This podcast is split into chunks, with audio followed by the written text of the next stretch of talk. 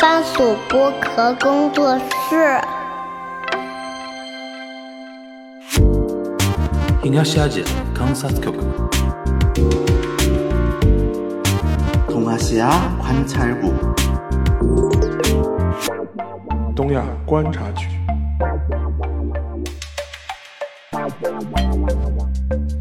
Hello，大家好，我是樊玉茹，大家好，张青。大家好，我是陈小新。欢迎收听本周的东亚观察局啊。因为那个全小新暂时那个，因为端午的那个假假嘛，对吧？又回上海回了沪，探亲呃然后 然后我们那个这次又凑在一起啊。上次我们三个人凑在一起，那个效果不错啊，大家觉得说，哎，熟悉的味道又回来了，是吧？是就是古早古早的那个古早古味早味古早古早味的那个东关又回来了啊。那这次首座呃， 对，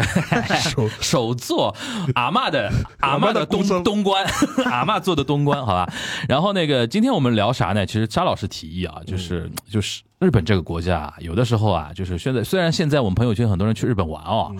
有的一些问题啊，真的反复讲讲反复，就是日本这个国家有的时候那种。这种效率啊，和那种做事情的那种模式、啊，身为我们中国听众，有的时候真的会眉头一皱啊，就发生那种特别奇奇怪怪的那种事情。是今天我们又要要观赏一个案例啊，或者或者观观赏几个吧，对吧？然后从那个我们中国的角度或韩国的角度也来一起来看一看，横向比较一下啊。沙老师，你说说你你那个今天那个这案例啊，是最近发生的一个什么事情？呃，因为最近呢，因为我们之前在讨论那个岸田内阁的时候，其实也提到过一点，就是说他有一段时间似乎支持率反弹得很高嘛，然后就是可能都把超过嗯了百分之四十，回到了百分之五十这样一个状态，以至于都觉得是不是可以提前解散。呃众议院来提前大选，对吧？然后这再形成个长期政权。结果后来这个事情就说是，呃就是我们聊完没多少时间，其实日本国内的那个整个政治局面嘛，其实就发挥了发现了很大的这种转环的这种变化了。对，最典型一个例子就是它的那个支持率又掉回去了，嗯，而且一下子又是从原来的可能接近百分之五十左右，对又又掉回来百分之三十就多。跟他儿子那个事情还是有很大关系的啊。呃，这是一系列的事情。第一个是我们前面提到的他的儿子的事情，对就说是大家可以去复习一下我们前两期啊，讲他儿子都如何荒腔走板的事情，对吧？对，这是一个事情，就是说导致他的威信很受打击。另还但是呢，还有一件事情更直接，因为讲超人儿子那个事情的话，更多是一种政治观感，对，或 者是 i m o j i 或者是不体面，对对吧？对不不体面对。但是下面这件事情呢，就牵扯到每一个日本国民的具体的他的个人的利益了。对，就是因为现在日本政府呢，他现在要推所谓的数字化战略嘛。对因为前两年我们在节目当中也提到过一个事情，就是他一直想推日本的那个身份证制度，就是有一个叫 My Number，就是类似 My number， My number， number 它类似于就是我们的身份证号码，就是给就有你，点像美国人的 ID 那种的，或者是那种什么社社会安全号码对，social security 一号 number，通啊、就是他说，然后的话，他说这个东西呢是跟你跟跟跟你的很多这种社会服务啊，就是国绑定民的嗯国民服务啊是绑定的，比如说保险啊、医疗啊这种社保啊这嗯种就绑定。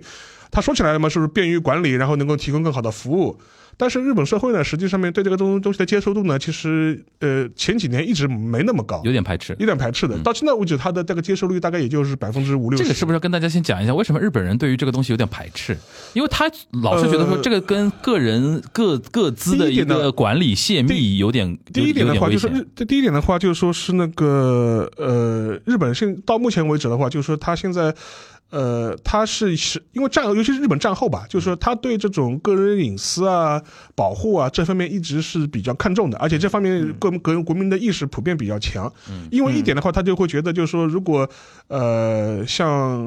某些国家或者大部分国家，他搞这种很严密的这种身份管理制度的话，就会直接导致啊个人权利的丧失啊，是不是原来那军国主义那一套又回来了啊？就属于这种就非常敏感。然后左翼的话，对这个东西的批判也非常多。然后战后的话，很多老百姓也会觉得这个东西的话，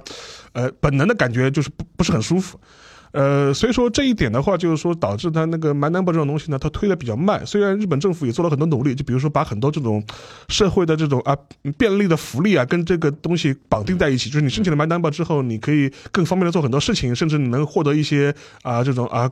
就是跟我们去什么超市送鸡蛋一样的，就是类似这种东西， 有有点或多或少的小福利的小便宜让你占一占，对，要鼓励大家去。但到目前为止，大概也就是百分之五六十的这样一种状态。嗯，呃，然后呢，但是日本政府它有一出台了一个比较，呃，称之为大杀器的政策，它就是计划大杀器哦的这政策，就是它计划在二呃二零二五年的时候，就是把原来日本国民的那个健康证啊，嗯，给废废掉废掉。嗯，他意思就是说，健康证的功能的话，实际上是可以在 MyNumber 这样的相关的这种呃数字管理体系当中实现的。你不需要再另外再拿一个健康保险证去医疗啊、社保啊去办这些事情了。所以说这个叠床架屋了。啊所以说我们要提高效率，然后我们要增进那个就是提高那个资源的利用。所以说我们就把要把那个实体健康证啊这种这玩意儿给给废了。嗯哼。然后这一下子就是引发了很多人的批判和这种指责嘛，意思就是说你这个东西啊，我们我们的我们用了几十年的东西，你为什么要把它废掉的？我们用的都很习惯了，你非要逼着我去用那个这种数外块的东西干嘛？然后反倒就非常厉害。然后日本政府嘛，他意思就是说这方面啊，我们方向是很坚定的，但是我们要做好国民的说服啊和和教育，然后让大家能够放心的去做这样一个事情。呃，但是。呃，在这个节骨眼上的话，就出现很大的事情，就是真的发生了很多起，就是 My Number 相关呃这个应用的时候，在社保、啊、医疗上面发生了一种错误，就比如说同名同姓的人搞错，同名同姓的人他那个 number 的那个那个那个呃就嗯是数字混淆了数字混淆了，然后他们很多这种户口啊，就是这种社保的账户啊，搞错了。哦，大事情，大事情，然后就牵，而且牵扯的面非常大，嗯而且甚至也会出现一种很多迷惑性的这种操作，就比如说，有的人觉得我一家人一用一个 number 就可以了， 啊， 就是我一家三口或者一家四口，我们用一个 number 就可以了。怎么跟我们全家用一张医保卡是一个意 思？啊，对对对对对对。然后这个时候就引发出很多这种问题嘛。然后，而且这个事情的话，因为牵扯到所有的国民的根本利益嘛，就是说是哦，那我比方说我自己呃健康保险上的钱对吧，被别人用了。嗯，或者是我用到别人的这这账户上去了，但这个会引发很大的这种纷争和讨论。嗯，这样这些事情呢，经过媒体的报道，就会发现屡见不鲜，爆发了很多起。然后以至于整个对政府的信誉啊和推动这样一系列数字化的这种啊管理安排政策的话，遭到了信誉的打击嘛，就国民信誉没有了嘛，对就是你要我用，但是你又不保证它安全。老百姓本来就已经非常怀怀疑疑了。了，结果看果然喇叭枪了吧，就这个就就就一塌糊涂了吧，喇喇叭腔跟大家翻译一下上海话， 就是怎么说呢？就是喇叭腔就是又没干好，哦啊又没干好又一塌糊涂，搞砸了吧搞砸了那个意思啊。然后。甚至那个，因为这次事情的呃，当主要的当事人或者是在被顶在杠头上面的是是我们经常关注的一个人，河叫野太河野太郎郎，因为他是数字担当项 目，数字担当项数字，担当项目。然后这个事情的话，就是其实对他也蛮伤啊，的。非常伤，这件事情对他打击非常大。我觉得呃首相大卫在一时半会可以不用想了，就是 因为，呃，这个事情的话，就是说是因为他是首当其冲，嗯然后的话，一开始的话，如果只是一些。零星的事情被报道出来，那你还可以归结到一些啊是人为操作失误或者怎么样，但是最近的话，这些新闻就就是一就一件接一件，嗯，那就你这那就不由得让人怀疑，那说明你可能这个体制设置有问题咯，你或者你这个要么流程设计有问题，要么你这个系统设计有问题。为什么这种错误这么多，以至于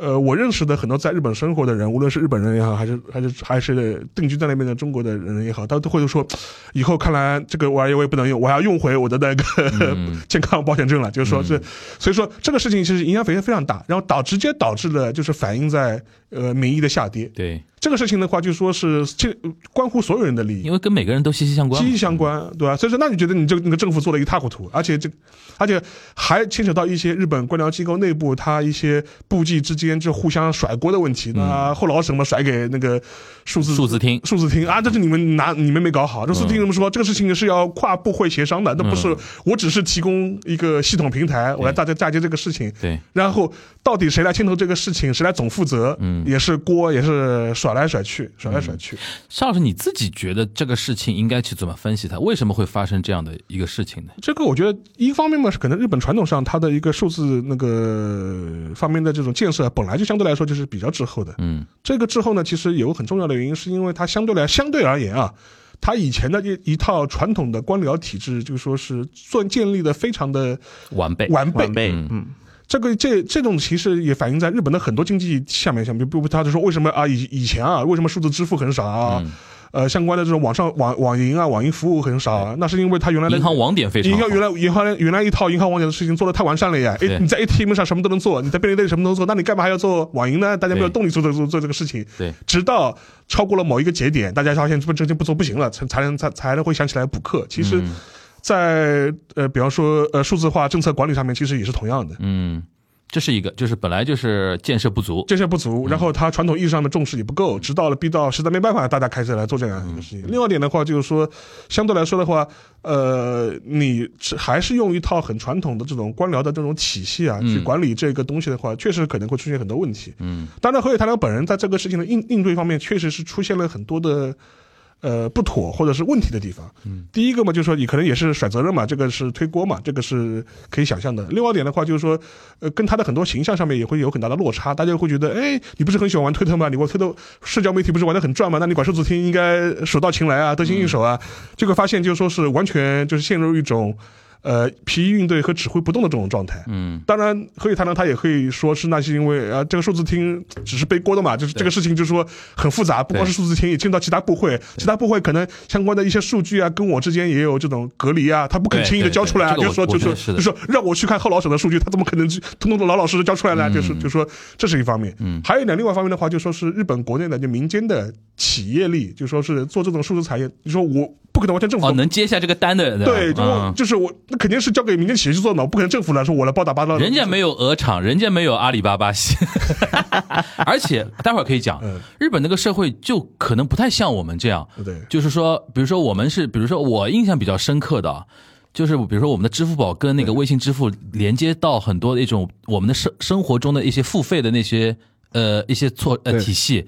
当时就很丝滑。对因为我们只要政府想通了这一点，其实对它推动非非常非常快快嘛。对，在日本的话就有一点，甚至有点哎过过快了。 哎， 对对对，这是另外的话题了对。就是在日本是这样的，就是有你有这个资格或者有这个能力的企业，即便有啊，别家要扯你后腿的。哎，为什么是这一家？为什么是我？媒体也会扯你后腿。哎，对为什么是这家？中间有没有私相授受的问题？对，嗯为什么不是中公开招标的话题？这这个这个其实也很值得玩味的一一个这个制度的一个比较了，对吧？对，所以总结起来三方面吧。第一，没这个传统的，嗯，没有基没无传统无基础。对第二，对吧？这呃，官僚机关之间壁垒很呃壁垒很高，对是吧？你要打通很难，就是你作为一个哪怕像数字厅或者数字担当像这样一个横向部门，你要去打通它很难。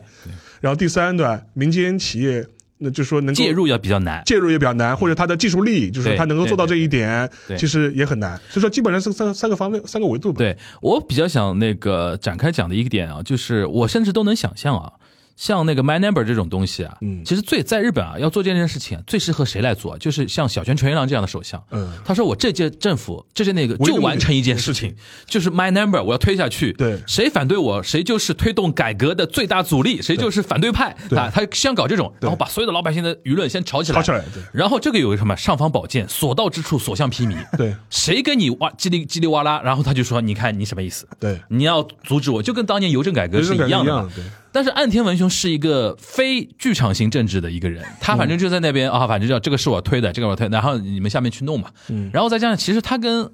那个河野太郎也不是一条心， 对。估计很多问题也不会是就是就看着是 你就看着你所谓的喇叭腔嘛。然后最近对还 感觉最最近还还是召开了一个，就是说是类似于跨部会的这种对策本部，啊然后明确是河野是做那个负责人。啊然后就是这样子，而且但是那个，但是河野河野呢也是自己不好，就是他玩推特玩的太就是太太开心了，对太吧开心了，就说嗯是。就是在就被发现，就是被网友发现是在开这个会的第一届首届会议的时候，就嗯第一届那个什么跨部会要要要这样一个，他对对策本部对吧？我联们席来会议 联席会的时候，会议的举行期间，嗯他在发推特，发在发自己什么呢？在发自己就说读大学之后的这种预兆，就很帅的这种像牛牛仔一样，脑子有哦毛 病， 太自恋了。有可能是他的运营团队就说是他啊的助手时间到了啊这知道条你要要发出来了发发出来了啊。然后就说就说哎，你你你什么你很情况空，你很空嘛，就是说就说你很空嘛，就是你不是在忙着开会吗？怎么还有空？就是发推特，就就是是。部长本人也没把这个事情放在心上那种感觉。呃，对，这这对就观感很不好嘛，嗯观感或很者不好或者不好。然后他最近的话，他还是去那个新加坡访问，嗯，然后当时去去新加坡访问，意思就是说，呃，新加坡在数字呃数字政务这方面做得非常好，嗯我们是来考察取经的，嗯，然后还去见那个新加坡方面的数字什么担当担当的这种官员，嗯然后要取经，说新加坡，他他他说你看，新加坡的人口才这么点，嗯，五六百万，五六百万人、四五百万人，嗯对吧？但是他那个数字政务这个部门的人数是数字是我们日本的三倍。哎，哎、对，你看，就说你看，就我们怎么可能怎么可能搞得好？就是就是、啊，有道理。就是类似这种事情，他就是新闻很多嘛。反正对他的伤害是蛮明显的。然后我还想到一个什么点啊，就有的时候就是我在日本待这几年啊，有一个很痛心疾首的一个观察，在日本为什么推改革非常难哦？嗯，就是为什么我刚才说要像小泉纯一郎这样推啊？就是你一旦造成舆论啊，舆论有的时候会被你动员起来之后啊，会去盯着这件事情的。呃对，对，但是像现在他这种推法啊，就是舆论是站在你的对立面。什么叫对立面？你不是硬要推这个事儿吗？对，我就上天下地找素材，找一些你因为推这个事情出的那些包，包对，然后把这个东西无限扩大，然后造成老百姓因为因为这样反而对他来说有流量嘛，对对吧？对但如果是之前那种操作，你把这个事情提到很高，说说日本的未来就靠这件事情了，嗯舆论会站在你这边，因为他会觉得他帮你找你的反对派，这样他会有那种流量，因为找舆论就是媒体永远是找对立面嘛。找对敌人嘛，这样他才会有流量嘛。所以说，我觉得这件事情最傻的一点就是说，他没有把先把舆舆论给动员到自己这边，反而成了他的一个对立面。而且这他这里没有做很好的这种解释和说明。对，然后这一点的话，我发现这也不光是这一件事情呢，就是岸田政府的话，很多事情上都有这嗯很个暧昧啊嗯的，都有这个问题，就是说你要推荐一个什么政策，但是你讲不清楚，你就国防预算呃上升这个这个就不讲，这个然后什么小孩的那种就预是算对就吧？比如说那个他所谓的异次元的这个是这个就是就是那个经济改革、这不异次元的那个财政支出对吧？不异次元的，就是这是等于是那个少儿那个就是啊那对个对对那个政策嘛少，儿补贴，少儿补贴政策，异次元的少儿补贴政策，要要要防止那个老龄化，就是少子化，嗯就异次元的少少子化对策。嗯结果他前两天也做了那个发布嘛，说我们要花多少钱，嗯，但是至于这个裁员是从哪里来，还是语言不详，讲不清楚，就是讲不清楚这个、这个裁员是从哪里什么地方来的。然后包括我们前面也聊到过的那个国防预算也是这个问题，对就是说我们要增加国防预算，现在非常好玩，自己把自己话咽下去了。现在的说法是说，在二零二五年之前，我们不考虑考虑这个增税。啊，就国防国防预算增税，那等于是换句话说，二零二五年嘛是你本届那个众议院的是这个就是就是法定的那个任期嘛。换句话说，你本届本届法定的就就不考虑那个增税事情了，对把这个锅反正就往后推了，就是属于这种就是这种这种状态。就说你给人给人的感觉，好像安田的很多事情，他实在是他没有很好的这种解释的，就是解释说明的这种办法，而且很多事情的话，你给我感觉就是就说政策推出来之前，自己心里也不是很有底。然后另外一点的话，更更更糟糕的，就跟前面樊玉茹说的，就是说是他很不善于跟媒体对话，或者讲好自己的故事的，他儿子那件事情包装包，包他装儿子那件事情对其实太明显了，包装自己的叙事嘛。像小泉就非常喜欢，非常会包装。对嗯，这政策对不对，好不好，有没有问题再说。反正我我能，但是我能把它吹得很好，对包装的很好，对，而且对于老百姓的这种年金这个问题啊，或者很敏感 my number 问题啊，我就想起来那个第一次的那个安倍晋三政权啊，嗯他什么时候开始往下掉啊？嗯，就是在零七年的时候啊，它发生过一次国民年金那个记录那对个对对对，丢失事件，丢失事件，对当时是上亿条的那个对对对对那个记录丢失啊，那个成为打击他的第一块那个砖。然后直接把他打残了，后面就再加上什么农林水产大臣当那个自杀啊，记得吧？一大一堆事情啊什么的。当时还是他那个是说那个很多数据都是外包给中国的公司对对对去做对的对对，当时推锅嘛，对向下推锅嘛。刚才就是沙老师说的，就是日本老百姓首先对于国家对于个人的那种情个资啊、个人情资的这个介入，首或先者他是很敏感或的。者是对他个人权利的一些染呃指染指，或者是这种呃，就是对我的私领域，你要国家来来要来对，碰我，就是他本身就很敏感的。然后国民年金，这是日本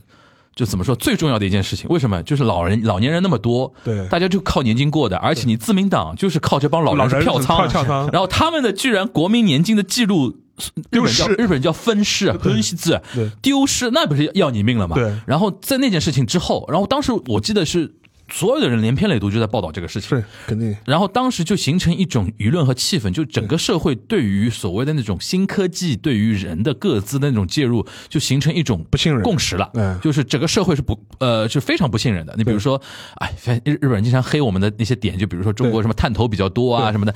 用的就是这种气氛呀。嗯是是是他就觉得说我我们为什么要那么多探头，然后怎么样？当然现在日本探头也很多啊。对就是这是我觉得给大家铺垫的一个背景。为什么在这件事情上面日本人那么敏感？因为有的时候我们中国人反而是过度不敏感。对就是日本 会显得日本人特别一样的敏感。小新有类似可以补充的吧？就是韩国，我相信啊，做得韩肯定国比做得韩国肯定比在数字化肯定做的还比较好吧，做的比日本好吧？不是韩国跟日本是一两个极端，两个极端已经走向了两个极就端，做的太狠了，对吧？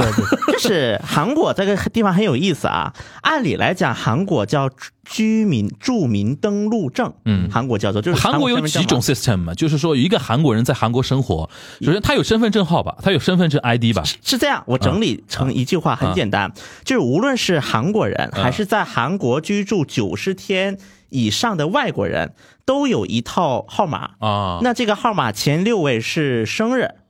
然后就是几几年几月几号，对然后后七位，后七位的第一位是性别， OK 表示是男是女哎 OK 然后二三四三位是表示你出生在哪个地区，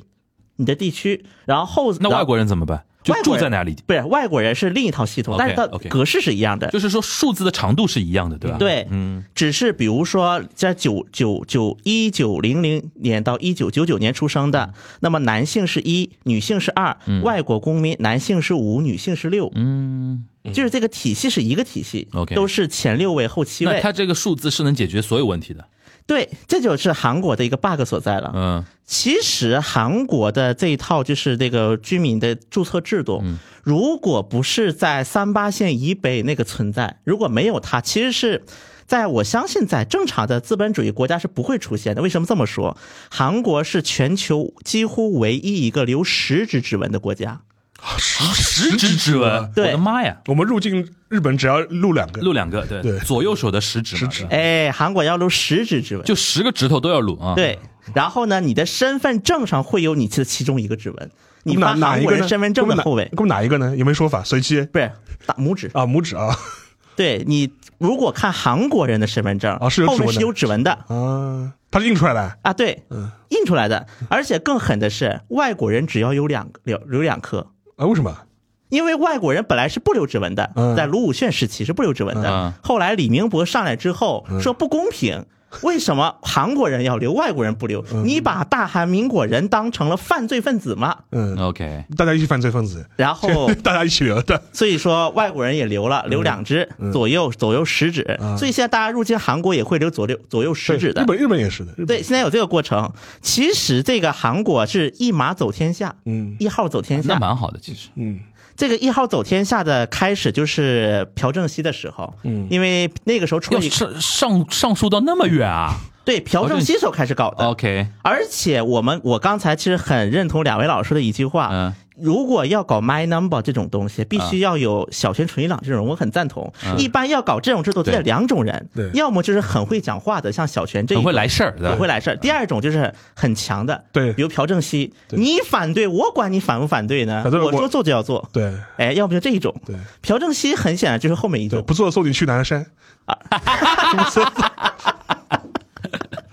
所以当时朴，而且韩国很有意思的，就是当时是出了一个什么事儿？因为在那个六十年代的韩国，有那个三八线以北那个地方，嗯有人去刺杀朴正熙了，对对爬对，山是啊的，是的，是的。而且就是大家就是看着青瓦台后面那座山，对 OK，翻过去。对，就爬，而且当时已经都快到首尔了，都快到青瓦台才被抓的的。嗯，因为出了这件事之后，当时的朴正熙就说了啊，你看看我们北边的安保情况如此严峻，对，当然，这也有一个问题在哪儿呢？因为韩国自自从经历了那个朝鲜战争，嗯，之后，韩就是相当于以前的那一套很多户籍体系就是废掉了。哦要，重新来过。对啊，就是废掉了已经。比如说日本日日据时期，就是包括再往前的朝鲜王朝，很多记录没了已经。对，为我们之前讲节目讲到过一次，为什么现在韩国很多所谓的贵族后代，两班，对，很多两班就人人都两班，阿猫阿狗都是两班，就是因为当时很多族谱没了，没了之随后便你重说呗新随便写你。说，随便你说，对我重新写的时候，哎，我给你笔钱，我也加进去了。 OK 这种事情在韩国出现了很多，就是所以说到后面六几年才重新建立了韩国的户籍体系。嗯，然后建立户籍体系过后，这个号码就来了。嗯，当时还有一段评语，就是朴朴正熙看的那个身份证，因为韩第一号身份证是朴正熙，嗯是朴正熙的身份证。然后当时，呃，这个小巧做的挺好看的嘛。啊对，当他时朴就是他就是大韩民国零零一号。对零零一号身份证啊、 ，OK，那那现在还是吗？现在不是了，因为后来身份证体系改又过又改次过一次哦改过啊了改过的时候，据说就是参考的美国的 SSN，啊，就是那个社社保号码。社保号码对， ID 然后那又个嗯改了一次，就是刚才我说的这个体系，就是前六位生日，后七位代码。嗯这个代码在韩国为什么出现问题呢？它什么事儿都用这个代码，嗯，就比如说我办卡要用，甚至我注册游戏账号那都岂不用。是一旦泄露或者一旦被人恶意利用的话，问题会很严重吗？所以在韩国，如果大家看一零几年和一几年的新闻，很多这种，比如说今天某某信用卡泄露了一千万条 OK，明天某某银行泄露两千万条 OK，后面某某银行泄露三千万条，这种事情在韩国这近二这二十年出现了无数次。以至于后来韩国人说了一句话：“我们的身份证号在国外的暗网应该都是一种，就是堂而皇之卖的东西了。”就是被已经被卖了不知多少次了。当然对也当然也不光韩国了，我觉得全世界各国的身份证都在暗网都是被这样卖的。因为主要是韩国的身份证号，它社保也连着。嗯就比如说韩国有一个东西，刚才提到了韩国有一个东西叫做健康保险证，对，嗯它是一张纸，它是一张纸质的东西。以前我记得我读小学在韩国的时候，我看病我是出第一次，比如说去某家医院，我是要拿这张证过去的。嗯哼。第一次要去拿，然后第二次开始我报身份证号，它就能识别这个信息。嗯，但是我上就第大一次学是登嗯录一下，对吧？对，但是我上大学的时候，我发现那个证我不用拿了，嗯我只要报我身份证十十十一位就可以。嗯，比如说我身份证一二三四五六七八，我报完哦，他说哦你有医保啊，已经录入了，对，嗯就是你一旦第有次这个去号码有就就录入了，对吧？对，然后包括大家如果韩国的驾照，韩国的驾照上是有身份证号的，嗯啊，就是很多韩国人他甚至不带身份证，天天带驾驶证当证件。嗯，就是其实虽然韩国有，因为身份证你补办时间长啊，对你补办得十天二十天，驾照你去了就给你补办，嗯，所以我丢了没风险嘛，所以很多韩国人是拿驾照当身份证用的，那韩国历史上有没有出现过那种像类日本类似刚才说安倍晋三第一次政权的时候，就是官方出现非常大的那个纰漏，导致老百姓的一些东西被泄露？出现过什当时么？比如当时是后来是怎么谁的锅呢？后来是后来就是外包公司的国呀。说我们比如说像韩国国民年金公团，啊，包括韩国的那个国，就是一些国家资本的银行，嗯，就是也出现过泄露啊。人家说了，是我们的外包人员某某某把临那临时工，个临时工，临时工。啊对把信息拷了过去就。嗯韩国的事情，我们中国人永远觉得画风如此之熟悉啊，所以说，这个后来韩国就做了一件事情嗯，后来韩国有人把这个提到了宪法法院，嗯，那怎么说样呢？这个身份证这个号码得允许我们更换，嗯，哦啊，可以换啊，可以换号码换，但是一一辈子只能换一次，哦，啊一生只就能是换一次你如果做了变性手术以后，五变成六啊，对对对对啊，这个对不算 变，这个还不算。啊，对，这个零零零变成一，里面这个还不算啊，这个不算变更的。哎让我笑一笑好 吧？沙老师突然来这么一句，没准备好。 里面正一还行，好来，但是其实说起来，说的五变成六，我又想不是那个一变成二啊，嗯我又想起来，当年在韩国有一个变性，我不知道两位老师有没有印象，叫何立秀何。立秀很有名啊，对啊，应该是韩国第一个变性了之后对在何公修开改舞还台是何上立。秀啊？何立秀还是何何立秀立秀，何何立立秀，何立对，秀，对，当年何立秀就打过官司，他现在在干嘛？还在啊，只是在啊脸垮。了吧？因为他当年是那种网红脸嘛，对吧啊他现在脸垮了吗？我好还出我也来吗？好久没看到照片，他还会出来吗？现在在 YouTube 哦，哎他在做 YouTube 啊，YouTube 也有。 OK 而且当时就是何立秀向韩国宪法法院打过官司，啊，就说我要改成六哎，不是二二二，韩国人嘛，一嗯变成二，对哎吧？，后来法院批了，嗯然后从此开始，嗯因为宪法法院它是一个判例嘛，它相当于留了一个判例，对对后面你再去改就变得很容易了，嗯我只要能证明我变了，我只要参考何立秀案，对吧？对，就可以合力秀法。对哦对对有这个说法叫合力秀法 OK 然后把话说回来，所以韩国允许改一次，但问题在于，那你改了一次再泄露了怎么办？就是后悔了，再改回性别， 再改回来。然后呢，一最一不舒服，还是做零比较好的。那个呃这种泄露就哎我们导致现在这个画风越来越不好了啊！我们纠正一下，来来，你继续。对，然后这个泄露呢，就导致一个什么问题呢？所以说韩国后来觉得这个身份证号太好用了，我只要用你身份证号，我就贷款，我可以拿你名贷款让你还去。就这种事情出现太多了。嗯，最后呢，韩国就搞了一招什么呢？叫做现在如果上韩国网站就发现要用手机实名认证。啊，就是发但这个发手验证 码，对，但是这个手机号呢，又跟那个有就是一些所谓的民营的还是啊，对民营的什么其什么信用情报机构，就征信机构，征信机构联网的。所以说我用这个征信机构里的这个手机和身份证号数据来实名认证，但是这个征信机构又泄露信息了。哇，哎呦，我天哪！所以说在韩国这就是另一个极端了，嗯，这个 digital 过头了。哎，那韩国有没有就是类似于像，因为这些年那种，比嗯如说移动互联网的发达什么的，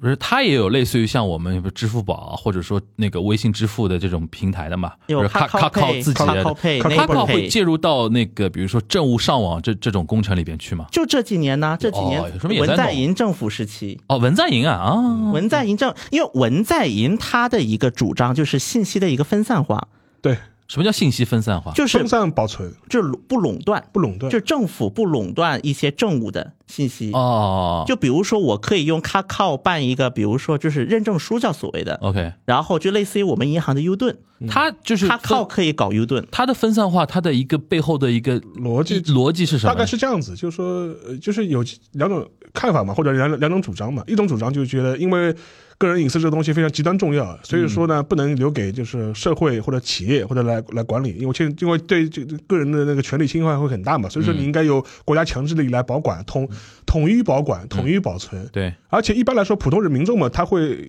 容易对国家的这种机构产生一更种信任一点。产生一种信任感对，至少你不会拿我的钱去什么发我推推销信息给我吧，对对这诈骗信息给我吧。不是不是说我在对你这边留一个电话号码，你就把然后它他卖就掉担，他会担心我，如果我我交给商业机构、交给企业的话，那有可能会被卖、会转卖啊，会被会被卖给广告商啊，或者要推我各各各种各样推销啊，就塞就塞过来了。对会有这种想象在。对，呃，然后另外一点嘛，他会觉得，哎，国家体制嘛，相对来说会做的比较稳固啊，会比较安全的。这但太是太天真， 嗯，但实际上面，我们现在来看这个事情的话，其实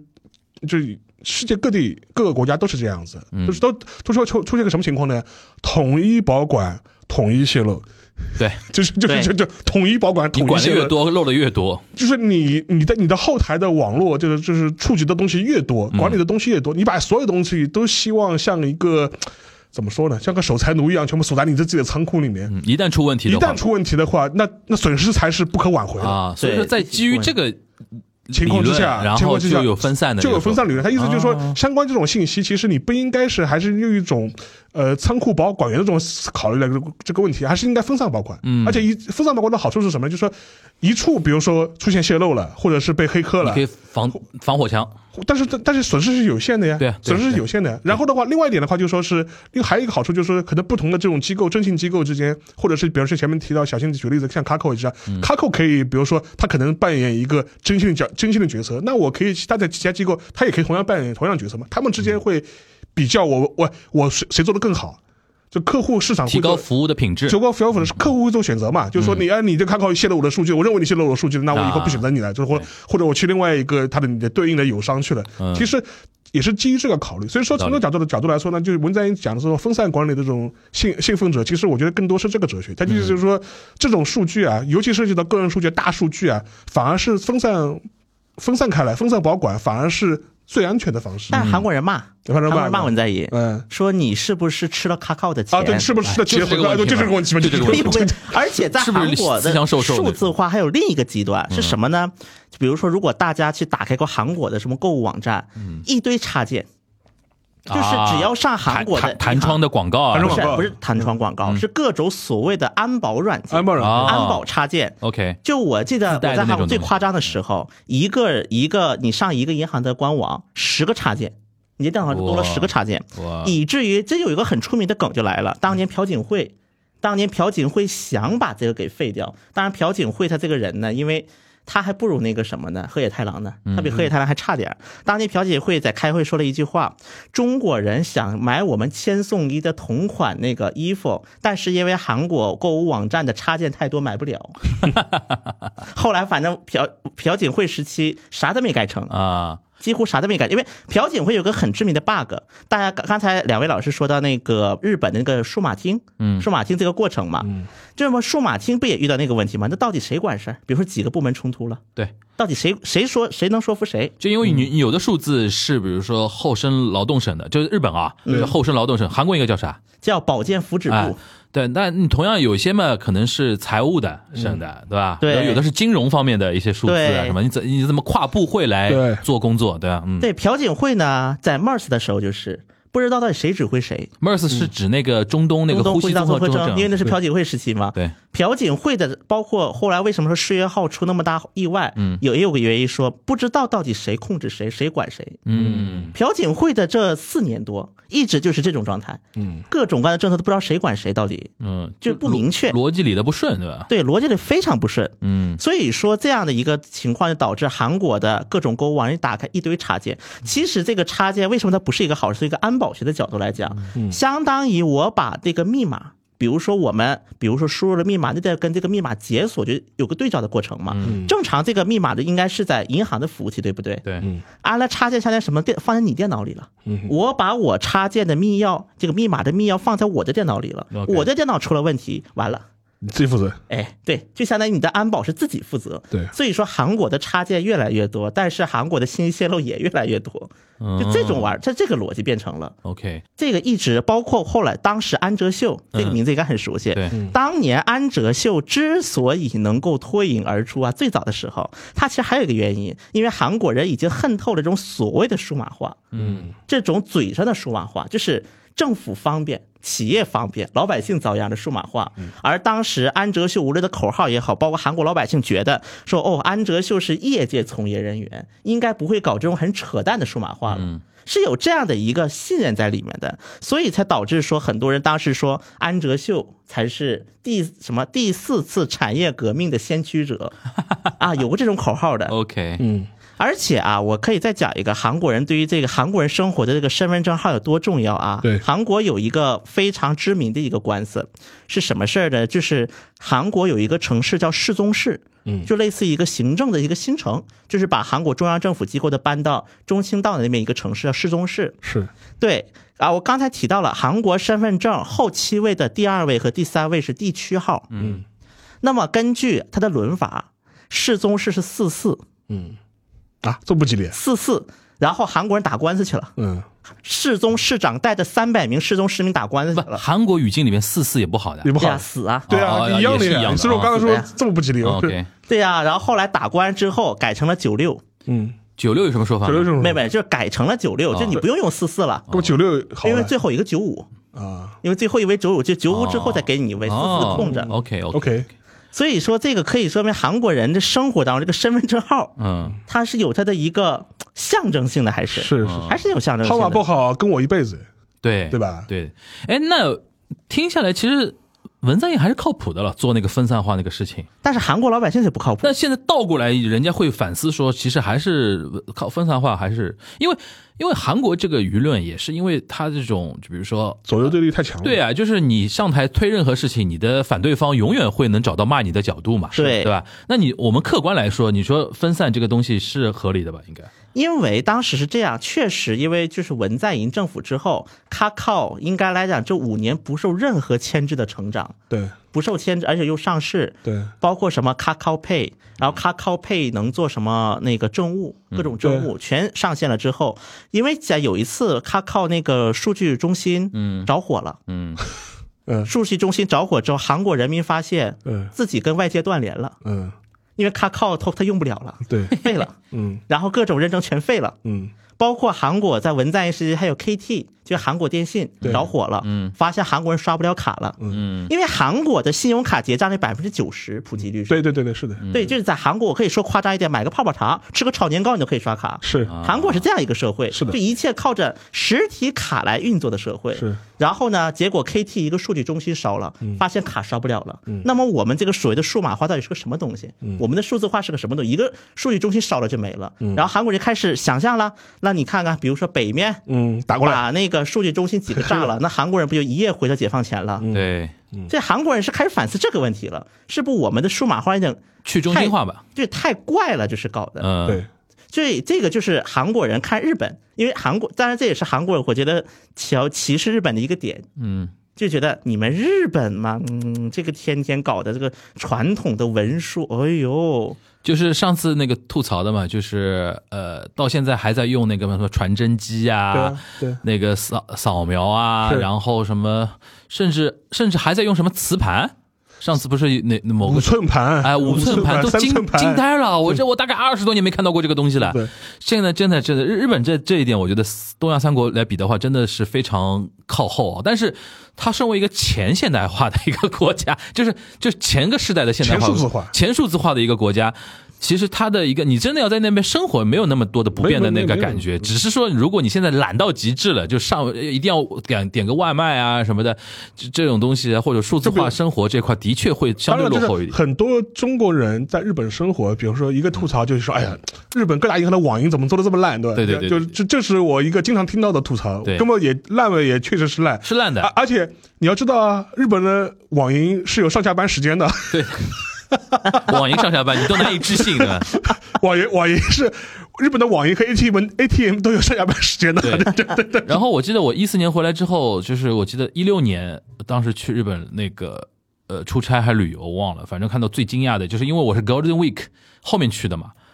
哇，就是看到一堆人在排排队队取 ATM 现金取钱，取因为钱他整个黄金周把现金都用完了用嘛，完了嘛？对，然后第二天要上班嘛，上班身边没现金了嘛，在 ATM 门口排队，这个东西当当时就觉得哇，这这真的是钱数字化的一种生活。 不过不过我最近去的话，就是发现他们那个 PayPay 的使用率还是很高的。佩佩对，佩 PayPay 使 PayPay 使用率还是然非后常 Line 的 Pay 啊这种东西啊 PayPay ，Luck Pay PayPay 最多，佩佩最多嘛，佩佩最现在。多，就是我基本上看了看了看，就是它很多这种店里面其实也都可以因用为的孙正义出手了嘛，对对对对因对，为 Yahoo Japan 出手了嘛对嗯佩佩是属于 Yahoo Japan 的嘛，对它等于基本上要把这个整合嘛，对它要做成那个支付日本宝的或者说微支付信宝支付的那种呃，就是说呃份韩额，韩国是什么卡口垄不，断？韩国是啊这样，呃卡口 Kakao Pay 韩国人呢，他很有意思的，一般 Kakao Pay 会用在什么环境呢？线上，但是线下韩国人用什么呢？Samsung Pay。为什么呢？三星，因为我刚才提到一个有很重要的点数有一个 bug，有点数吧？一个是点数问题，哎最重要的，韩国是一个实体卡运作的国家。对，Samsung Pay 的特点是什么？把实体卡放到手机里。啊，就是那个 NFC 嘛，就 NFC 嘛，对，NFC 嘛，哦对它，但它是不叫 NFC 它 MST，就是相当于把磁条塞到了手机里。 OK，对啊对啊。所以在韩国这段时间很热的一个话题，什么 Apple Pay 终于进韩国了，啊，哎，Apple Pay 之前没进韩今国年进了。啊，应该是之前被卡着的亚洲之前被卡着最晚对，之前被卡着因嘛为一个什么 bug 哎呢？韩国正好在 Samsung Pay 刚设计出来的时候，嗯韩国的各大那个那个就哦，是商所以店说 Sensing Pad 的原理跟 N NFC 是不一样的。不一一样。哦样，标准不同。对，它是一个，我就很简单，把磁条，就大家那个银行卡那个磁条芯，片呢？对，磁条塞到了手机里。啊，韩国手机里面哎哎，所以说 Samsung Pay 出来的时候赶上一个很不好的时候，就是 Samsung Pay 普及的时候，韩国的各大那个商家嗯刚换了一刚轮换了之后，然后 Apple Pay 就出来了，对，所以那我这个 Apple Pay 用不了啊，先挡一我会儿换了个用不了，先挡几所以年挡了这么多年。啊，哇，这 Samsung 真的是把韩国拿捏的死死的。那真的呃是的，因为这个一点的话，等于是它通过在技术标准上面就把你给 Apple Pay 给挡在挡在外面了。对，但是大大趋势肯定要开放的，因为你韩国国内如果这套技术只有你在用的话，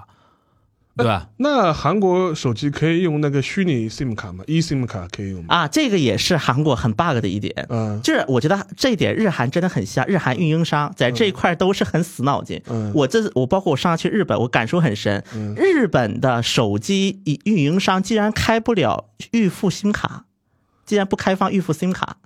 啊就是比如说预付我拿不了号码，对对我办不了号码，你是办不了号码的，对对啊，只能而嗯你必他因为他是那个身跟身份认证是绑定的呀，就是你必须要有在留资格，他才会给你开新号码对呀。对就对，是包括我预付卡，就很多买的都是境外的运营商在日本漫游的，对它不是日本运营商，是是这样就。日本运营商不会做这个产品。我一般去，我不知道现在怎么样，很多年没去了啊。就是沙老师可以跟我普及一下，我之前去日本的时候，我会在机场直接买当地的那个临时的那个 SIM 卡，嗯，因为网会比较快一点，嗯，然后会有一个像 SIM 卡不是绑定一个号码嘛，对这个号码就等于我临时在日本如果用的话就用这个号码，嗯，然后还可以那个五 G 啊，那个 LTE 那个上网啊什么的。后来不是国内有一些运营商，你比如说阿里，不是有那种就是说买它的一些呃虚呃电子的虚拟的网卡，嗯，然后在日本可以那个上上等于等于类似于一种 VPN 嘛，对吧？那种哦在在日本的一种，不是现在的话就一现在的话，你是你在在国内买可以买那个流量卡，对我买的就是这个流量卡就买那啊对就买流量卡对买流量卡。但流量卡的问题是什么呢？就是说蛮慢，呃，其实还可以，我就是我这次还可以还可以，就是反正就说是你你你一天它也有有有五百的，有有一个 G 的，两个 G 的，反正你两呃根根据你的对用量去就国内选就能买了，对吧国？内就国内能买能买然后你能就买直接插在你的手机里面，你你就去了。然后的话，像我的状态是什么呢？因为我国内那个号，我国内的号是开漫游的，嗯，但是呢，我到了日本之后就是把流量关掉，然后流量就是用那个流流流那个流用当地的那个流量卡就是你买的那个卡流的流量卡，嗯流量卡，然后就基本上是就基本上是这种状态。但但流量卡的问题，它是没有手机号码的，它是没有对办没法有号码的它没有办法没有办法拨打语音的，它只能就是说是你用你用 Line 可以，你用 Kakao 可以，你用哦哎像微信像是微信的可以，微信可以然后除了不能打电话，其他事情都都能做。嗯，对。对，因为这个就是日本和韩国特别像点，因为日本 eSIM 也是堵了很久的，韩国也干了这个事儿。嗯韩国真的是一模一样。韩国 eSIM 去年开的，啊，去年才开的。他是从他是从那个安全角度来考虑的嘛，哎不就是就是身份认证安全运营商的运营商哎卡收益呀问嗯题运 营商卡的。所以说，三星手机在韩国版就不出 eSIM，啊，是同样的哈三星手机推出去，呃一样的，就是国内的 iPhone 也是嗯不支持对，这 eSIM 物理卡物理卡嘛嗯，而且关键韩国也没有双卡，啊，没有在韩双国的卖没有有的双卡我们双待不推双卡啊啊就只卖单卡的手机，哦，就对单卡无因为异因性为。我前面我前面讲那个模式，这样我为什么是这样子？因为那个 iPhone 是那个可以那个双卡的嘛，双卡所以对所以说就你一个是漫游号，还有一个是流流量流流流流量号，就对，但韩国的就是后来有说法，就是说韩国的运营商刻意让手机公司不要做带双卡的手机往韩国卖。买啊，OK，特供对韩国特供，对，其实韩国很多卖的手机是韩国特供的，嗯没有一系，没有双卡，什么都没有，拍照有声音，就一个单卡。哎，拍照有声音，这个跟日本是一样的。对，啊因为这是韩韩国国也法是啊，对强制的，强制的。嗯韩国韩国这有法种律倒车大国，当然有 就是忘了那个什么那个那个那个那个什么什么房的事啊件了。哦，对对对对对，就包括苹果手机插了韩国号，插了韩国卡，哎，它也会出声。哎，是插了哦韩国本土的手机卡会出声的哦，。它卡里边就自带这种东西啊，哎因为它有国家你哪怕信息你从嘛你哪怕你从美国这种买买买到韩国去，然后插那个卡都会有带声音。逻辑上是有的，哦，但好像是可以关的，这种是可以关的。但是在韩国本土买的手机插本土卡是关不了的。哦，对，它好像是有这个问题。哎，这个跟大家稍微解释一下，因为我我原来只知道日本，想不到韩国也这样，就是它法律等于规定嘛，对对，等法于律规定是死你的了手机的拍摄功能、拍照功能是不能关静音的。对呃对你哪怕整个手机静音，你拍照还是有咔嚓咔嚓那个嚓强制对，而且那个咔嚓声音还蛮不响轻的，蛮响还的不蛮响轻的的，能达到什么？就是你在车厢里面稍微拍一下，很很多人会警觉，对那那那种感觉。它的一个背景就是倒射，对，倒射，就因为所以说，大拍家那种如果事儿看三韩国的三星手机啊，嗯就它不有型号名嘛？就除了什么 Galaxy S 这个几之外，对它有一个型号，比如说 SCH 杠多少多少多嗯少，哼这就是韩三星是以最后一位字母来区别，这是往哪儿卖的。嗯韩国三家运营商在最早的时候是三个字母，比如说 SK 版、KT 版、LG 版，然后比如说 S、K、L 字母是，然后什么中国版、美国版、Global 版等等等等。现在你看三星手机基本上就三个版本，一般一般是三到四个版本，那么就韩国本土肯定单独一个版。啊韩国本土一个版，比如说什么，比如说啊，中国一个版，然后什么 global 一个版，一般是现在是这么卖。啊，我们地位好高呀，还有特别版的，不，因为当时 有有一个什么问题，因为涉及到芯片的问题。对，比如说往中国和美国卖的要用高通的，嗯，然后往其他 global 版用的是三星自己的那个芯片。 OK 但是韩国本土大概率是特供的那个。嗯。所以说韩国这点呢，韩国很多骂说你们怎么学日本呢？嗯好的不学日本。哎，我还有呃这一个种东问西学日本，我还有一个问题，就是在韩国啊，啊就 Samsung 在比如说韩国有呃有没有类似于像 Amazon 卖书的那种平台，它自己的就就是书店呢、书店的网网站呢、书店的网站，对各各大书店他们自己有网络平台。就是它没有那种类似于像 Amazon 的那种平台，啊，当年 Amazon 据说啊、嗯是打算进入韩国的，嗯然后呢考察一轮之后，发现这个市场不好进，为什然后么就跑路了为。什么呢觉得这个市场太封闭了，就很多标准跟 global standard 不一样， ？OK，就是跟日本其实他们想的跟，当然日本是进了嗯啊最后 Amazon 日本有嘛，有啊，对，就是这个逻辑。 Amazon 在日本做的还蛮哦好，蛮好的对呃嗯，哎，那现在是不是 Kakao 在韩国基本上形成了一种互联网经济的一个经济生态圈了对啊，卡靠有银行了呀，啊？它有银行执照了呀，现在。嗯，Samsung 有啊，Samsung 有因这为种韩网化国啊的那种，嗯是这样的，涉及到这个这个问题啊，韩国在又是朴正熙又来了，对，朴正熙又被召唤出来。朴正熙上台的时候呢，一方面他和韩国的很上台，他扶持起来了很多财阀对，嗯在朴正熙啊、全斗焕的军政府时期，那么到了民选政府，就到了金泳三。这个时候，他当时就推了一个法律，叫做《金产分离法》，就是产业资本不能控股金融企业，叫金产分离。嗯，那就是三星不能控制银行体系，对，就算你三星，比如说啊，就算哪一三天星有银行吗？三星没有银啊行，OK，但是它有股券商，啊，它券有商可券以商有信用卡，啊，但是它就是这么个问题，就比如说，就算我今天把，比如说啊，我随便说，比如说把有利银行的股股份买了百分之五十啊哈，但我只能行使百分之九的投票权。哦， OK 就是你哪怕入股入股了了金融机构，金融机构你也没有那种控股权。对啊，所以说大家这是现在金看永三推的。对哦金永三时期，所以说现在大家看韩国的这个各大就是那个互联网银行，现在有两个执照嘛，嗯一个叫做 Kakao Bank，、一个叫做 K Bank。其实它的那 K-Bank 个是就是是那个是 Neighbor 他们投的，啊，等于是现在互联网公司公司反反而而是那个但是反而在互联网金融这一块但是有是优它的势，最大控股还还是是银三行，啊，还是银行？对，因为、啊因为产业企哦，业、我懂了，懂了，懂了啊，。就是他金永三那个法案，哪怕对照现在，你嗯对嗯哪怕不针对的是 Samsung 这种制造业，针针对互联网公司也是，他要维持银行机构的就金融金融机构的主体性。对，金融机构必须是金融机构。啊哦，哎，所以说现这个有点意思。对，所以说我可以跟大家说一下，现在比如说 Kakao Bank，韩嗯国第一大互联网银行，它的股份是这样的：Kakao 二十七点一七，嗯哼，然后呢，韩国投资证券是一个券商，嗯一个另一个券商，它的持股也是二十七点一七，嗯然后国民年金有百分之五，嗯，是这样的一个股权结构，嗯这是这样一个股权结构，大家听就感，Kakao 虽然它是第一大股东，但它不能行使第一大股东的权利，嗯哦，这个还蛮有意思的啊，因为我为什么想问这个，就是，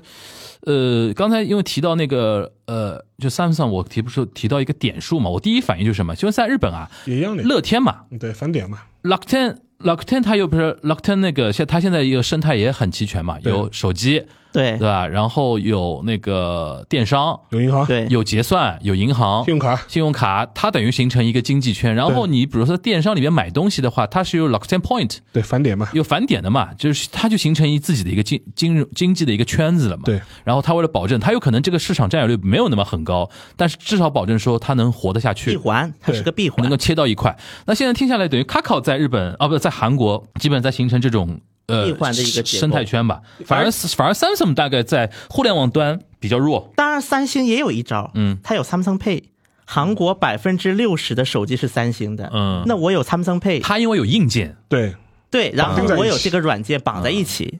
所以说 Samsung Pay 有一段时间就一直搞互联网支付，嗯，就比如说苹果，你也可以下个 Samsung Pay，嗯，但它不能在线下，只能用在线上，嗯，对，它也是尝试这么搞来的，有段时间因为，像乐乐天这样的嘛，它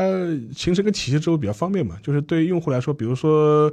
我是乐天的用户，那我更容易就是申请乐天的信用卡。我用乐天信用卡，在乐天乐天网站上买东西，还有返对，有有返双点，倍点有双倍返点，方便返就双倍返点，对。既有信用卡积分，又有那个它的返点。对对对然后的话，而且另外一点的话，就比如说你可能是原来就是一个乐天的一个用户，那你申请信用卡就比很容易，对吧？对，对，嗯，这样感觉好像，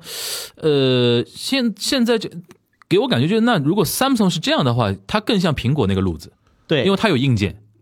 对硬件绑那个硬件绑软软绑件绑软件，然后形成一个自己的 network。对的。当对然吧现在然后呢， Kakao 更像那个雅虎做的，雅虎 Japan 想做的那个事情，对对吧？呃反正就是我现在服务有一多个嘛，有一个很有意思的一个趋向啊嗯，这这段时间不是我不是说 Samsung Pay 不是嗯 Apple Pay 不是今年刚进来吗？对，跟是跟谁冲合击作大不大的？冲击大不大跟现代合作的，找了一个 地头蛇一起来做，哎就是呀相当于现在韩国的 Apple Apple Pay 只能绑定现代信用卡，就，OK， OK 现代汽车集团旗下那家。那那 Samsung 岂不是很有危机感？是，所以三星干了两件事儿嗯。第一件事儿，三星拉卡靠入伙。啊，啊，就是这等于韩国开始要那个，就是怎么说呢？要开始中原逐鹿了，对开始搞战那战队种，了就开始搞那种，就是搞战略整合。呃市场占有率的那个大战要开始了，对，就以嗯比如说以后我拿 Samsung Pay，就算这家店不能刷信用卡，嗯是卡靠 Pay 的店，对能扫码的店，我用 Samsung 哦， Pay 可那以等于直接是连上。那等于是今年这个战争开开打了。因为在日本基本上打完了，打完了因为 SoftBank 就是手里又有 Yahoo Japan，又有 Yahoo 有那个 PayPay，对然后同时，它又是跟 Apple 是合作伙伴。合作伙伴 Apple 本来就是现在 Apple 是就苹果手机是在三家运营商都能买到了。对像原来只在 SoftBank 买是吧？ SoftBank 对它基本它基本上就是起到一个那个这个垄断的一个位置是。所以说，之前我跟那个高磊有一期节目还在聊那个孙正义的时候，我们就说孙正义在 WeWork 上亏掉的所有钱钱，对还好有一个金大给他金鸡母啊，对叫 Yahoo Japan，对有人能帮他赚很多那个钱，对对的确是这个样子。那那因说为明这个韩战争在韩国刚刚开打，对，而且有一点，Yahoo Japan 在日本已经垄断了，已啊经形成垄断地基位本上了。垄断对在韩国是门户网站是 Neighbor 是垄断地位，啊但是聊天软件又是 Kakao 是垄断地位 Kakao，嗯，他就还两个且打企业呢，且打嗯是呢，两家企业，且且要打呢，而且现在两家企业很明显是用什么在支付方面，就你能用的我也得能用。嗯，就比如说你，比如说前段时间那个 Kakao Pay 跟那个阿里厦门那个阿里 Express 速卖嗯通速，卖通，哎哦，对他靠跟那个速卖通有合作，哎，然后 Neighbor Pay 马上也就跟马上了。来啊现。在基本就是这样，只要有个大的公司，哎哎，卡靠攻下了，过段时间我 Neighbor 也哎，得这攻个下。话题其实蛮有意思，我觉得我们下次可以另起一另行起一聊一行聊聊那聊嗯个日日韩的那些移动互联网大战啊。对其实也蛮有意思的，因为移动移聊移动互联网，大家可以对照中国自己的情况，那应该那应该一期节目可惜了，做一个系列。收费对吧？ 收费收 费， 开玩笑，开玩笑。好，那我们今天这一期啊，其实从那个沙老师提供那个话题啊，就是从那个数字厅的那个日本数字化 My Num- 战略的失败 My My Number My 对吧 Number My Number，然后 My Number 的失的失失败败，啊，大家其实可以有感觉啊，就不过他中失败了吗？好像现在普及率也七十五了，我刚才不看是新就闻。就是怎么说呢？就是肯定会有这样的问题，就是这还是回到我刚才那个说法，就是当岸田文雄是一个非常懂得如何调动舆论的话，他就其实就提供老百姓一种。观感就是这个事情，可能我在执行过程中会遇到各种各样的问题对和大家扯皮的一些东西，但是大家不要轻易的就放弃这件事情，这是我们的未来。我我们碰到问题，我们去会会去改它，而不是说一开始先什么都不做，先给你画饼，说这个问题就这个东西完美的，对完美无瑕的，然后一出任何问题嘛，就成为自己的一个污点。因为他你前面讲那个百分之六七十的这样一个普及率，有几个问题啊？就第一个问题的话，就是说它是申领率，就是我是我申领了那个 My Number，嗯，这跟我们那个啊去超市那个你账户开着，去账户去去去去超市促销领鸡蛋是一样的，对跟我领了鸡蛋之后，我可以不来消费，我来，对，跟我 My Number 也是个问题就嘛你。账户开好了，里边没钱的，或者我我对吧我我实我实际使用还是掏出我的健康证据， 就那个那个 card 那对或者或者一个那个本子嘛，对吧对，所以说这这是一个很大的问题，但实际是、它实际的那利用率到底有多高？而且现在出这个事情之后，很多人表示啊，那我宁愿用回去老的东西去，年轻的东西我就不啊放心用。回去了，我不我不放心，对吧？然后就说，那当然现在现在岸田政府还在嘴硬，就是说我们二五啊，我们二五年还是这个大大的那个方向还是要坚持，还是要去努努力做下去的，也要做做好国民的呃说明的。嗯，不过说起来啊，我又想起了刚才不是说到就是岸田的这嗯种就是观感嘛，就我想起来，因为当年韩国吧，就这个，因为它舆论非常的极端嘛，它很容易引向两种极端化。我记得当年就有一个笑话，就是李明博他也当首尔市长的时候搞公交改革，嗯，然后就是把那个现在首尔，比如说去首尔旅游，公交车换乘是免费的，嗯几乎是可以做到免费的一个水平。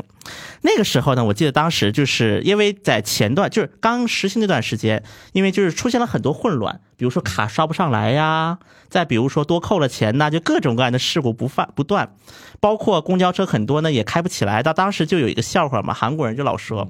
为就比如说，今天我迟到了、哦，你为啥迟到啊？因为李明博我迟到了。嗯，包括你今天为什么来晚了？因为李明博来 晚了。哎，反正政治斗争斗到这种程度就很无聊了，有的时候，对吧？对，沙老师，你觉得啊他后续这个事情怎么样？呃，我我觉得可能反弹的力量还是会比较大的，嗯而且虽然说是说什么哦二五年我们还要坚持的，嗯但现在我觉得看看先看这个政权能不能搞到 二五年，嗯因为现在现在反问正他题现在最新说法就是提前解散议会大选是没有了我，们不考虑了，哎就一就一开始还先说苟住。对一开住一开始还说哎呀我们之所以这么高，我们要他本来顺势五十多的时候，心里边私心动念应该啊想哎想过的，过的，然后我的们顺势解散，然哎后然然后是搞一波大选嗯突袭一下，对对对结果发现这一波就过去了嘛。所以说，我觉得第一个的话，我觉得现在就是他现在安田讲讲穿了，他现在很多想法就是这两年能够。把这两年任期做足做满，已经是烧高香嗯了，就是属于烧高香了。你看，你看他现在反正很多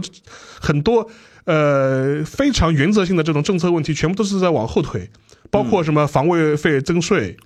推二五年以后再考虑啊对。我们现在不考虑，我们现在不考虑。然后就说，然后什么买 number 啊，二五年再说，二五年再25说，年交给后来人交给后来人。我发现这现在都是有有有点这种感觉了，就是就是躺平嘛，对嗯吧？有点躺平那个意思啊。对。行，那个反正今年变化蛮有意思，就是年初的时候呢，我们当时考虑过说他是不是那个广岛 G7 之后会怎么怎么样。对后来中间有一波，哎呦，居然他支持度已经到了百分之五十几了。对想不到刚说这个话，然后他儿子那个事情就出来了，然后就现是在加上 My Number My 这个事情， Number 现在回到三十几，好，又开始要搞了。对基本上他如果按照这个方向走的话，基本上就是要做到至少现在这个任期要做满。他就是他那个呃，这本届众议院的任期是他二五年，对，但对问题是就是怎么说呢？就是总裁那个位置呢？呃，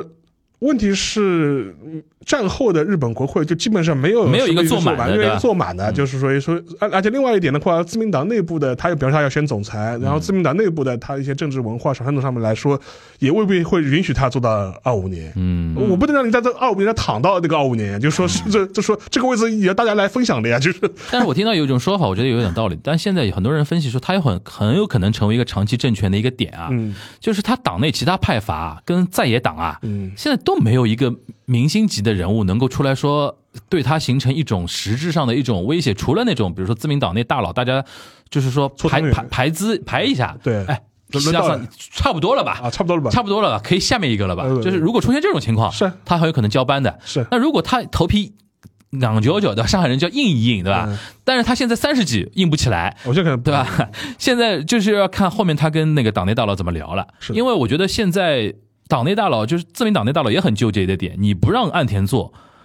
谁又能上去说能够稳坐很多年？因为他现在最怕的就是说越选举啊越被维新抢票，对， 这是他现在最尴尬的一个点，是对吧？是是所以他们尽量也想说少点动静嘛，是让自己在自民党在那个执政党的位置上多做，能做几年做几年，可能是对这么一个想法嘛，嗯是是对是吧？所以说呃且有的看的，对吧？然后现在是自民党，呃，就是在野党那边也是捧不起来捧，不起来然后反观韩国那边呢，就是我现在看出来呢，就尹锡悦也就这样了， 对，但问题尹薛这样了，就是也是这个问题。哎嗯，那怎那个在野党李在明也不行啊，啊？不过啊，嗯我那天看到一个新闻，就是那天我发微博了，李洛渊回来了，啊，嗯，那待了李一年李李多渊是老人，这个然后他说了一句有用吗话，有用吗我要为大韩民国负责，我要为民主党负责。啊，哎，这话什么意思？老百姓很明显说 了吧，老百姓说谢谢你一家门， 对吧？不是，但主要一个他是什么做过总理嘛，对吧总理啊嗯，，但有一个什么问题呢？确实，如果没有李洛渊，嗯，那么民主党又有谁了呢？ 对，问题就是这个嘛。没了但呀是。问题，你李罗渊也是，就就也是廖化冲先锋嘛。至少对李洛对渊吧可以占一个前锋啊，说我是反李在明的前锋。但是你赢不了大选呀，对，哎，对，对，问关键是赢不了大选呀。但现在啊就在是党内先斗一遍呢。对对对，对现在对党内斗一主遍要。是主要是现在大家自己先盘自己的基本盘吧，对到大局还早呢，好对吧，？但是明年韩国就国那个议会改选了，就剩对九个月了。对所以这个时候李洛渊回来也很有意思啊，因为李洛渊自己是说了，我不会参选议员，嗯他这话他是说了，哎，韩国是不允许，比如说总统隔一届再回来选的吧？没有个先例，到就现在法律上是可以啊这好的。嗯像有有规定的没有提到，嗯，也没提到过。文在寅身体还蛮好的啊，是吧？天天啊那个小天天红见书天天见中国游客，哎，反正我觉得 我就不知道我们那期节目之后多少肯定有中国游客就奔着这个去了，肯定有，肯定有。但我我我觉得再咱们再这么下去，小红书上面那个跟文在寅合影的那个那些照片、那小笔记上面 hashtag 还带一个东阳 观察局了。了，请大家打打上啊，打上 hashtag 东阳观察局，好吧？好，再次跟大家 Q 一下这个旅游线路，好吧？哎，那句话怎么说来着？啊啊，저저는중국어팟캐스트동아시아관찰국을듣고놀러왔습니다 啊，嗯，可能把我们的国量的 sponsor 提高的，我给他什么？好吧，又来了ありがとうございました好吧， 好，今天非常感谢大家收听我们的这一周的东阳观察局啊，然后我们下一周再见了，大家拜拜。来拜拜。